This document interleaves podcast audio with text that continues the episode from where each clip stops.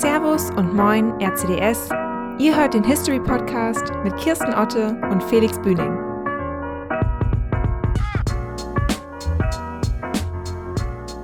Herzlich willkommen zur nächsten Folge der RCDS History, unserem Podcast-Format zur Geschichte des RCDS-Bundesverbandes.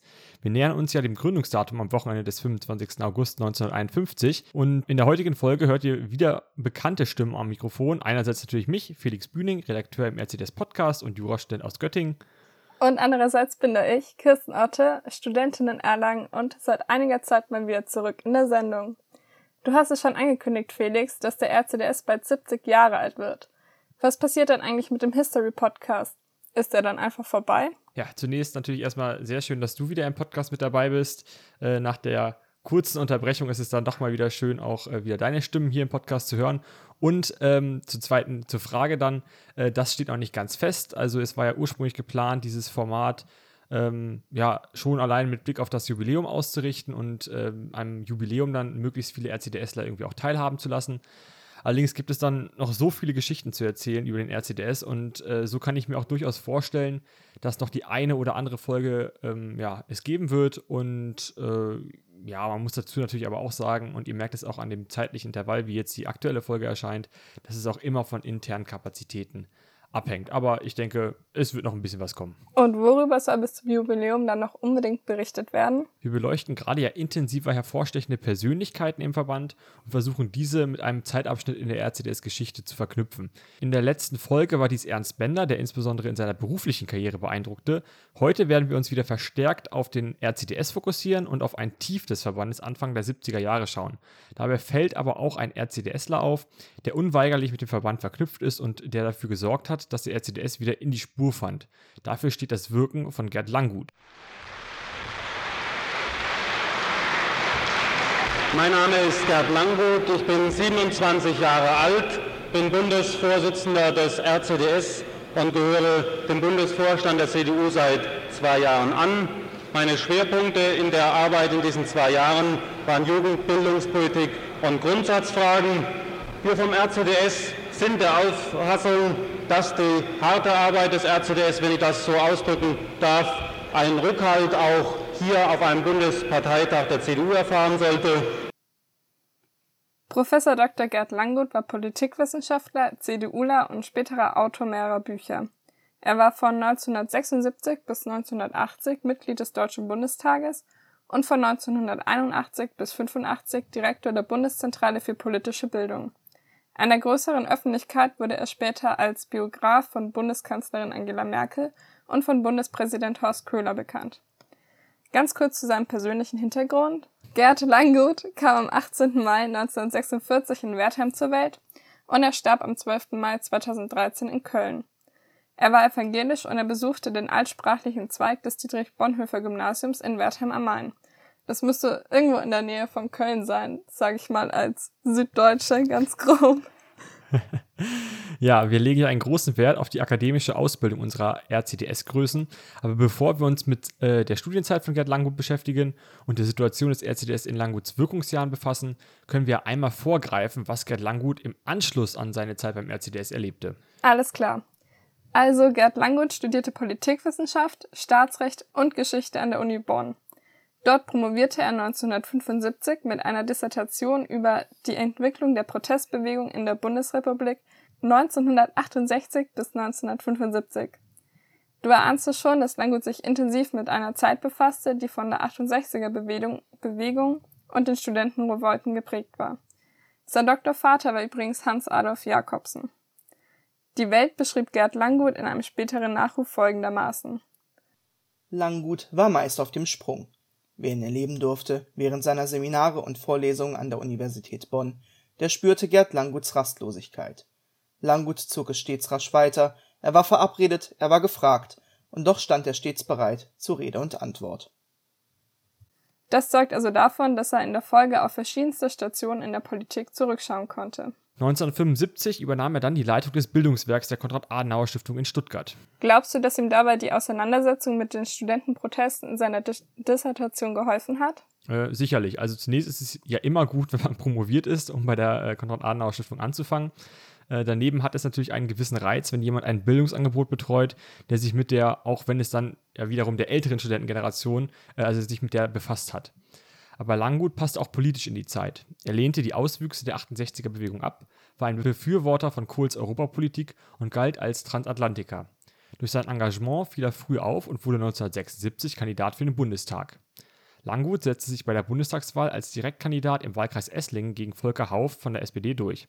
Dabei war Gerd Langgut gerade mal 30 Jahre alt, was in der Union und insbesondere zu der Zeit etwas ganz Besonderes war. Er war ordentliches Mitglied des Innenausschusses und des Petitionsausschusses sowie stellvertretendes Mitglied des Ausschusses für wirtschaftliche Zusammenarbeit. Bei der Bundestagswahl 1980 unterlag er Hauff allerdings wiederum ähm, mit 35,6 zu 44,5 Prozent der Erststimmen. Im Anschluss war Gerd Langgut zwischen 1981 und 1985 einer von drei Direktoren der Bundeszentrale für politische Bildung in Bonn. Erkennbar ist also wieder der Hang zur wissenschaftlichen Auseinandersetzung und Vermittlung von Werten und einem demokratischen Grundverständnis. Aber so richtig von der Politik konnte er sich nicht lösen, denn 1986 ging es wieder zurück. So war Gerd Langgut kurzzeitig Staatssekretär und Bevollmächtigter des Landes Berlin beim Bund. Anschließend wurde er von 1988 bis 1993 Leiter der Vertretung der EG-Kommission in der Bundesrepublik Deutschland in Bonn. Man muss also feststellen, dass wir hier über einen Spitzenbeamten sprechen. Ja, das ist schon sehr beeindruckend und provoziert vielleicht auch direkt zu der Frage, ob man mit diesem Hintergrundwissen die noch zu besprechende Zeit im RCDS irgendwie besonders betrachten muss.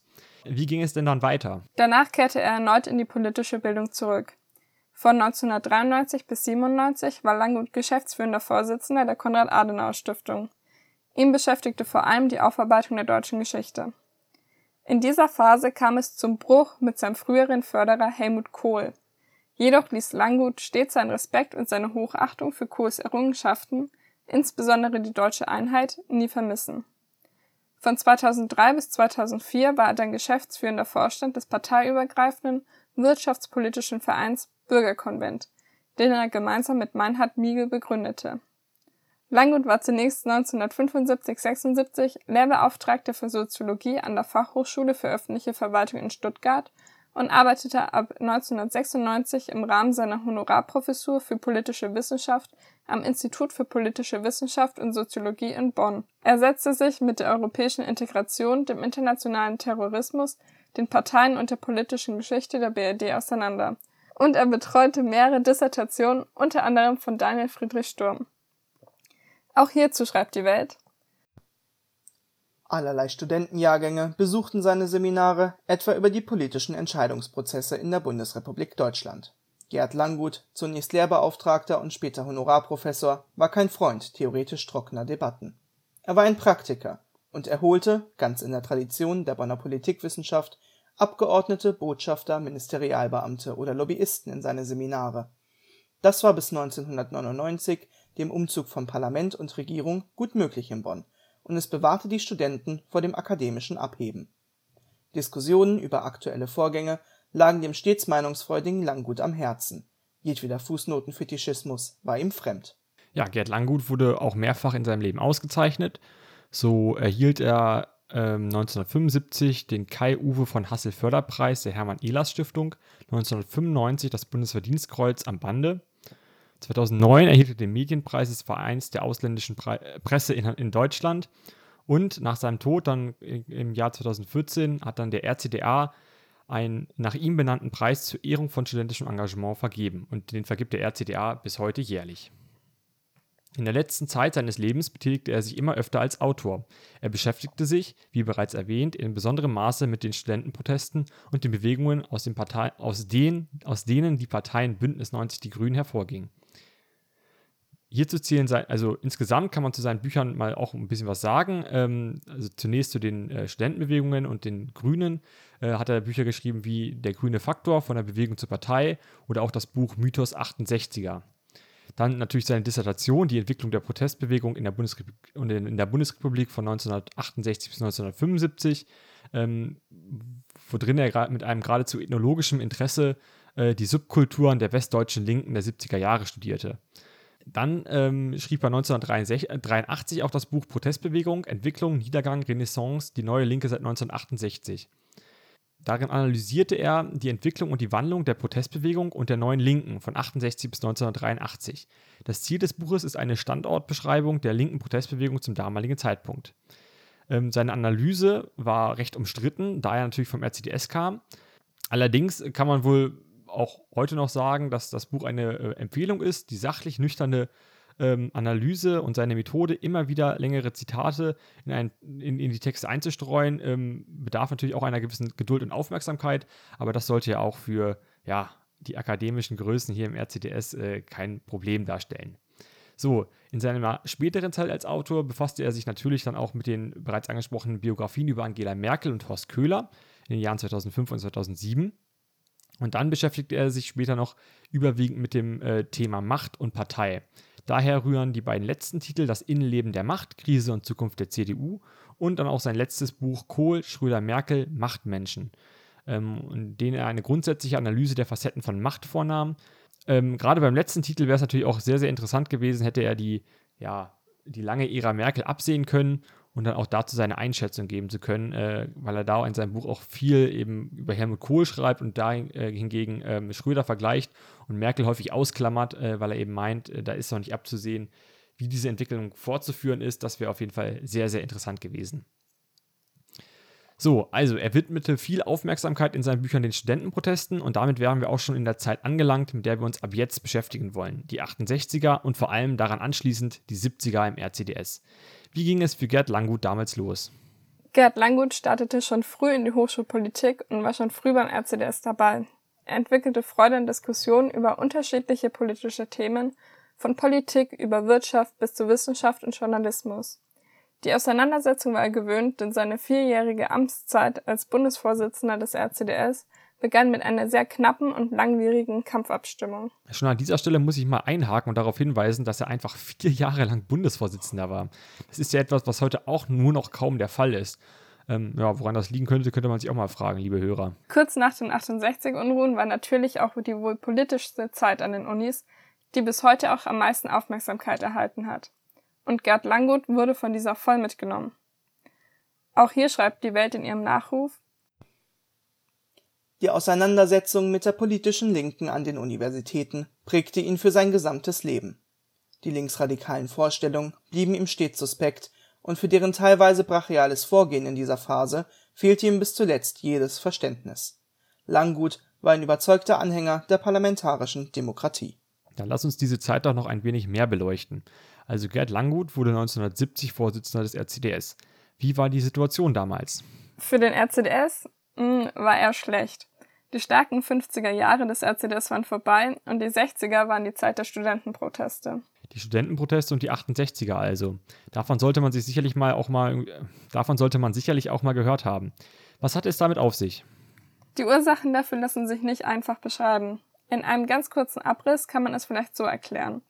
Es war ein Zusammenkommen mehrerer Faktoren, wie die Konflikte zwischen Kriegs- und Nachkriegsgenerationen.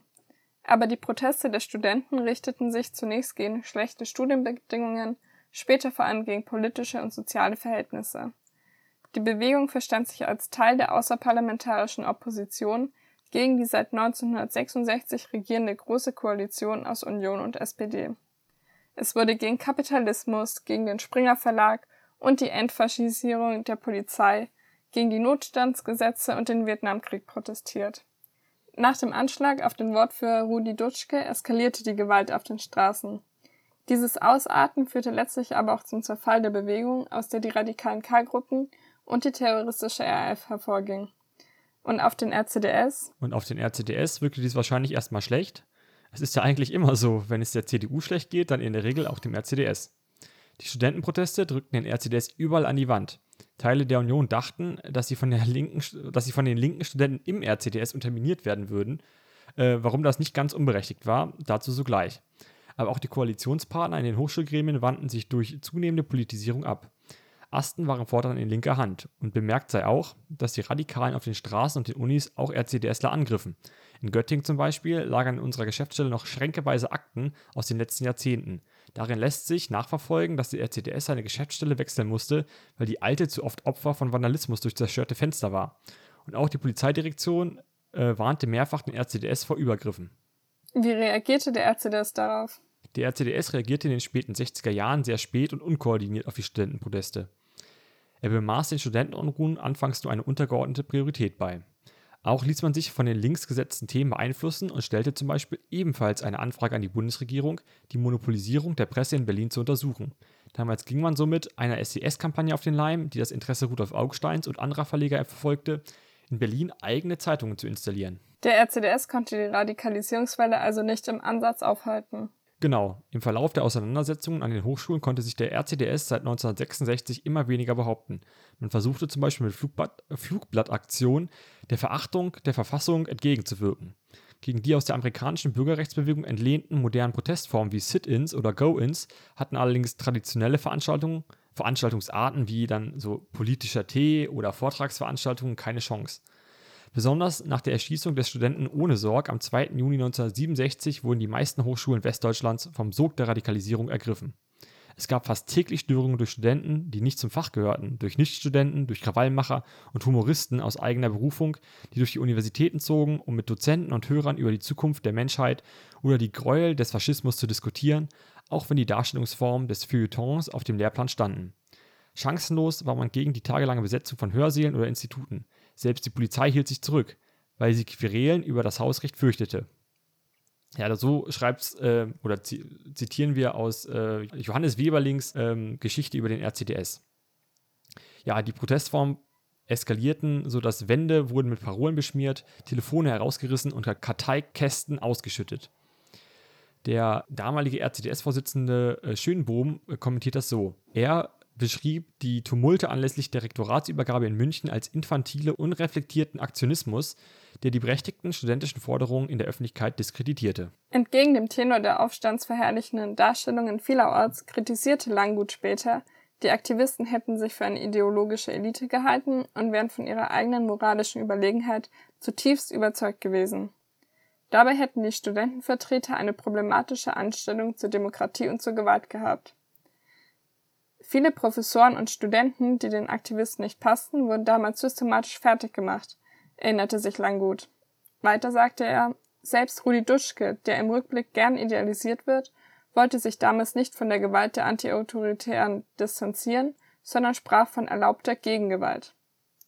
Erst nach dem Attentat auf Rudi Duschke brachte man von den Medien erkorenen Studentenführer Erst nach dem Attentat auf Rudi Dutschke brachte man den von den Medien erkorenen Studentenführer mit einem öffentlichen ironischen Brief unter Druck, die ausufernden Forderungen der linken Protestler zu konkretisieren und in verfassungsmäßige Bahnen zu lenken. Bei der 18. BDV hat man sich vom SDS abgegrenzt und hütete sich vor neuen inhaltlichen Sackgassen. Zudem sorgte man durch die Einführung der Möglichkeit, Gruppen auszuschließen, für eine Festigung der verbandsinternen Disziplin. So sind wir nun also in den 70er Jahren. Die Linksradikalen haben vielerorts und auch im studentischen Dachverband, dem VDS, die Mehrheit. Ende Mai 1969 stellte der RCDS die Verbandszeitschrift Zivis ein und büßte damit erheblich an publizistischen Möglichkeiten ein. Die war der, äh, dies war der Beginn des Zerfalls des Verbandes. Zwar löste sich am 21.03.1970 der stärkste Rivale SDF, SDS auf, aber der RCDS konnte wegen des Wechsels der Union in die Opposition keinen politischen Einfluss mehr geltend machen und erschien vielerorts deshalb nicht mehr als attraktive Wahl. Wir können also zusammenfassen, der Verband hat vergessen, seine Idee als christlich-demokratischer Verband an den Hochschulen weiterzuentwickeln. Er hat vergessen, ähm, beziehungsweise er hat nicht vergessen, aber die Arbeit sehr vieler RCDS-Gruppen kam, kam, fast vollständig zum Erliegen. Knapp ein Drittel der Gruppen verschwand. Es waren nur noch 45 aktive Gruppen dabei. Und ähm, also, aus diesen stürmischen Jahren kam also der RCDS, der nun ohne Geld, ohne die Zivis und somit auch ohne Kontakt in die Unis, aber auch ohne Einfluss in die Regierungspolitik dastand. Jetzt ist natürlich die Frage, die es zu klären gilt, wurde es mit Gerd Langguts Wahl 1970 besser? Und wenn ja, wie hat er es geschafft, den RCDS aus diesem Loch herauszuziehen? Gerd Langgut wurde im März 1970 gewählt. Wie du bereits gesagt hast, war es nicht harmonisch im Verband. Personaldebatten dominierten die BGV des zerstrittenen Verbandes. Erst im siebten Wahlgang setzte sich Gerd Langgut gegen zwei Mitbewerber durch. Was ging als erstes an? Zu Beginn stand der organisatorische Wiederaufbau. Das ist ja vielleicht auch ein Thema, welches uns nach Corona überall beschäftigen wird. Hierzu führte Gerd Langgut auf dem Bundesparteitag der CDU 1971 aus. Und wir müssen uns ganz klar hier innerhalb der CDU, und deswegen komme ich auf den Rechenschaftsbericht von Herrn Dr. Kiesinger zurück, ganz klar die Frage stellen, wieso es kommen konnte, dass breite Kreise der jungen Generation ähm, so sehr sich in ein Aktionsbündnis mit der radikalen Linken bringen lassen. Und wir müssen uns fragen, wieso es die CDU nicht verstanden hat, sich der jungen Generation in den zurückliegenden Jahren verständlicher zu machen. Wir müssen innerhalb der CDU Konsequenzen daraus ziehen. Die Konsequenzen können nicht heißen, krampfhaft irgendwelche linken Formeln zu übernehmen. Die Konsequenzen können nur heißen, eine selbstbewusste Politik zu machen, allerdings eine Politik, die stärker als bisher die geistigen Grundlagen der CDU offenlegt. Und das scheint besonders wichtig zu sein, weil nur dann es möglich ist, die junge Generation äh, verstärkt äh, zu gewinnen. Wir brauchen eine stärkere offensive Politik, vor allem auch an den Hochschulen. Und lassen Sie mich zum Schluss kommen und hier darauf hinweisen, dass gerade der RCDS in seinen Bemühungen an der Hochschule, gerade im Bereich der Assistentenschaft und der Professorenschaft, äh, im Kampf für eine vernünftige Hochschulreform, im Kampf gegen den Spartakus allein gelassen wird. Herr Generalsekretär Heck hat in der Beilage zu seinem Rechenschaftsbericht hingewiesen, dass es notwendig wäre, CDU-Hochschulgruppen aufzubauen. Das ist eine Sache, die von mit auch Professoren, Assistenten und Studenten gemeinsam an den Hochschulen Politik machen. Ich sage eine gemeinsame Politik und keine Politik gegeneinander. Vielen Dank.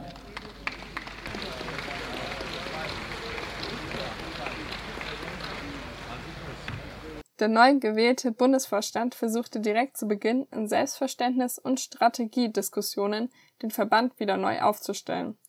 Zum Beispiel waren eine der ersten Maßnahmen eine Grundlageninformation für Mitglieder und mehr Gruppenbesuche durch den Vorsitzenden. Zur Intensivierung der hochschulpolitischen Arbeit wurde auch ein Referat für Fachbereichsfragen gegründet.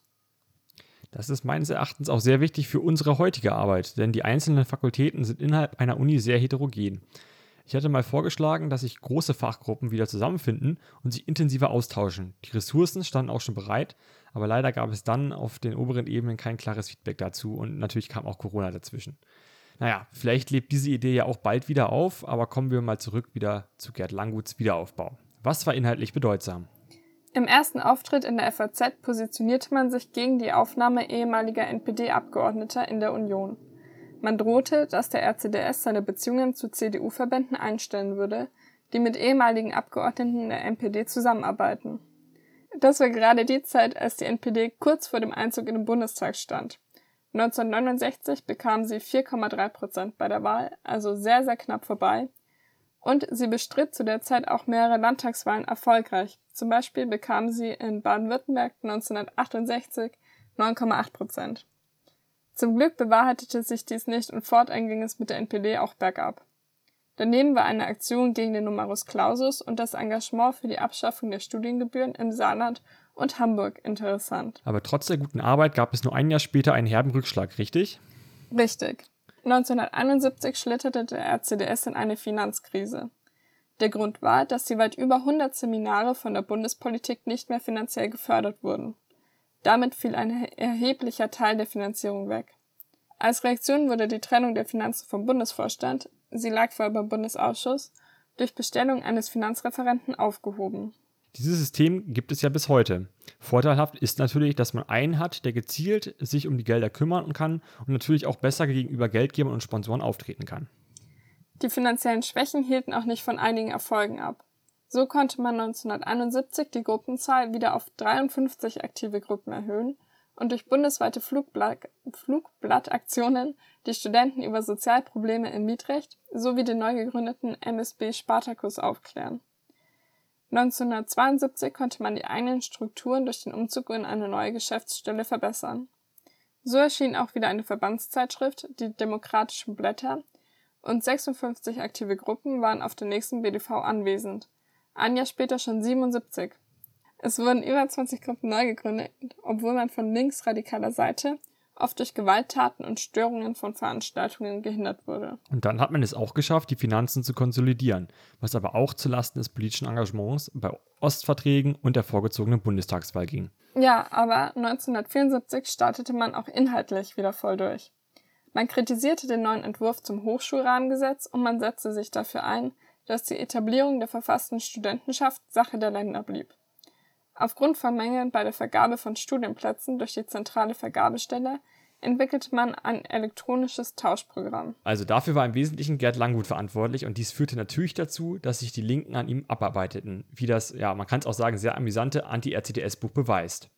Sie bezeichneten Langgut, wie so ziemlich jeden RCDSler, als Steigbügelhalter der Unionsabgeordneten, die auch nach dem Studium sich noch in Grundsatzdebatten der Hochschulpolitik einmischten.